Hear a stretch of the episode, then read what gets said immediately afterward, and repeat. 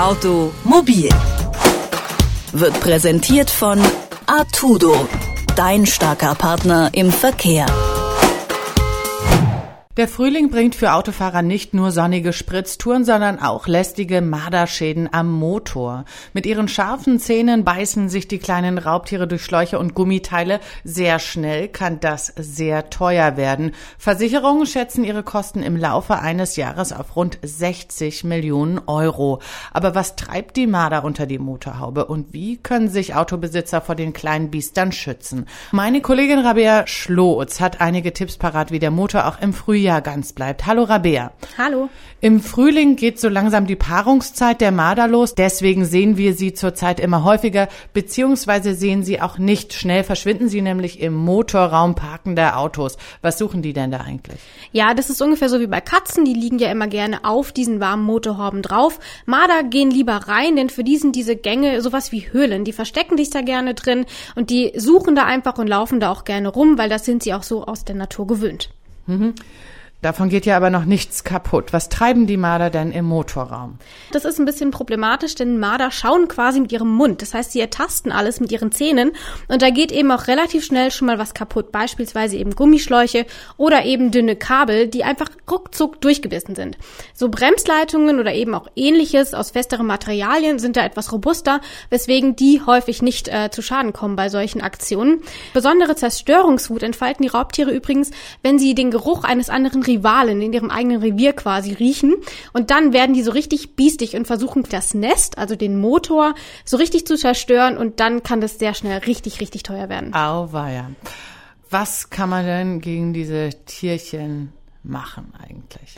Ja, also man sagt eigentlich immer, die haben so feine Nasen, da hilft doch einfach ein WC-Stein oder man streut ein paar Hundehaare drüber. Das ist ein sehr hartnäckiger Mythos, der aber in der Regel ungefähr rein gar nichts bringt. Denn das Problem ist, diese Gerüche verfliegen in der Regel sehr schnell. Zum einen durch Wind, durch Regen, aber eben auch durch die schlichte Benutzung des Motors. Das heißt, man wäre eigentlich permanent nur dabei, WC-Steine in den Motor reinzulegen. Okay, Rabea, und was hilft nun wirklich?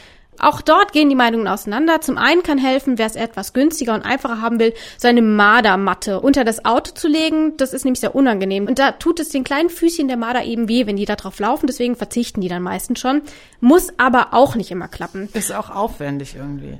Naja, es geht. Also man legt die so auf den Boden und dann fährt man da einfach drüber und dann ist die Sache eigentlich auch schon erledigt. Kann man danach wieder schön ins Auto packen und hat sie in der Regel immer dabei. Hm, reinräumen, rausräumen. Genau, deswegen das Ganze geht auch etwas leichter. Man kann quasi so ultra Ultraschallgeräte in den Motor einbauen.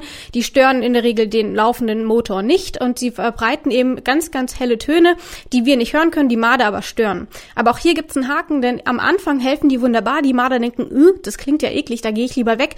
Mit der Zeit gewöhnen die sich aber an diese Frequenzen und dann stört es die irgendwie auch nicht mehr. Hilft also auch nur kurzfristig. Mhm, und dann gibt's noch die Tierquälermethode. Man kann Marder auch mit Stromschlägen verscheuchen. Genau, unter Experten ist das die effektivste Methode. Tierschützer sagen, ah, wird schwierig, weil Stromschläge sind ja schon, können richtig schmerzhaft sein. Ähm, die sind aber in der Regel so niedrig dosiert, dass die wirklich nur einen kleinen, kleinen Stromschlag verpassen. Wie wenn ich jetzt die Treppe runterlaufe und mich dann am äh, festhalte, dann kriege ich ja häufig auch einen Schlag. Und ich denke, so ist das ungefähr vergleichbar. Das heißt, in der Regel passiert diesen Tierchen nichts, sie verschwinden nur relativ schnell. Und wenn jetzt das alles nicht geholfen hat und doch irgendwas kaputt ist, was dann?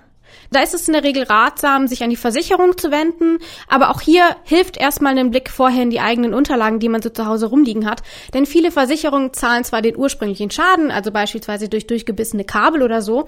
Wenn dadurch aber Kühlflüssigkeit verloren geht und dadurch der Motor überhitzt und letztendlich der komplette Motor hinüber ist, wird schon kritisch, denn viele Versicherungen bezahlen das dann nicht mehr. Schöne Scheiße. Mit steigenden Temperaturen kommen auch die Marder aus ihren Löchern. Wenn sie dann aber wieder im Motor verschwinden, kann das für Autobesitzer Besitzer unangenehme Folgen haben. Wie man die Marder vom eigenen Auto fernhält, darüber habe ich mit meiner Kollegin Rabea Schlotz gesprochen. Danke, Rabea. Gerne. Automobil wird präsentiert von Artudo, dein starker Partner im Verkehr.